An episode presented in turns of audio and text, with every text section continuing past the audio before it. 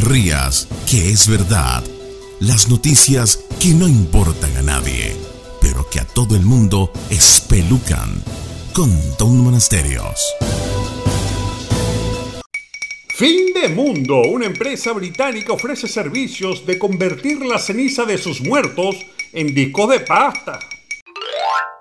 Algunos desearían que al morir sus cenizas fueran esparcidas en el mar o en el lugar donde nacieron. Otros más exóticos quisieran ser convertidos en diamantes, pero la compañía Ant Vinyl ofrece algo distinto, que tus cenizas sean convertidas en discos de vinilo con música grabada en él. Bueno, y si usted tiene menos de 35 años, se estará preguntando, ¿y qué es eso un disco de pasta? Bueno, antes de la aparición de las computadoras, los discos compactos y el internet, la gente escuchaba música a través de los discos de vinil que requerían la compra de un tocadisco, lo que en Venezuela llamábamos picó. ¿Por qué le decíamos picó en Venezuela? Bueno, una de esas cosas extrañas por las que terminamos diciéndole guachimán a los guardias de seguridad o macundale a las cosas que le pertenecen a alguien. En realidad, la palabra picó es todo un misterio que aún nadie logra descifrar. En fin, estos discos de pasta o vinil fueron populares por casi 50 años a pesar de que eran difíciles de mantener y se rayaban con facilidad. La verdad es que la humanidad no encontró mejor manera de reproducir música sino a través de estos discos que solo sonaban bien si se reproducían a 33 revoluciones por minuto y también estaban los de 45.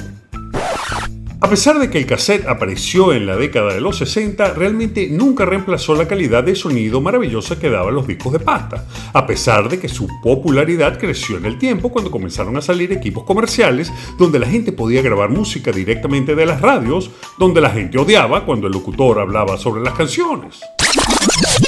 No obstante, en 1982 apareció quien le daría la estocada final a los discos de vinil el disco compacto llegó con una promesa al público que era imposible de rechazar. En el pasado nos juraron a millones de incautos que los CDs nunca se rayaban. Y todos creíamos que era cierto. Ciertamente es más difícil que se rayen, pero al poco tiempo nos dábamos cuenta que se rayaban igualito. Sin embargo, ya el daño estaba hecho. El CD era más pequeño, fácil de transportar y fue el verdugo del picó y la música en pasta.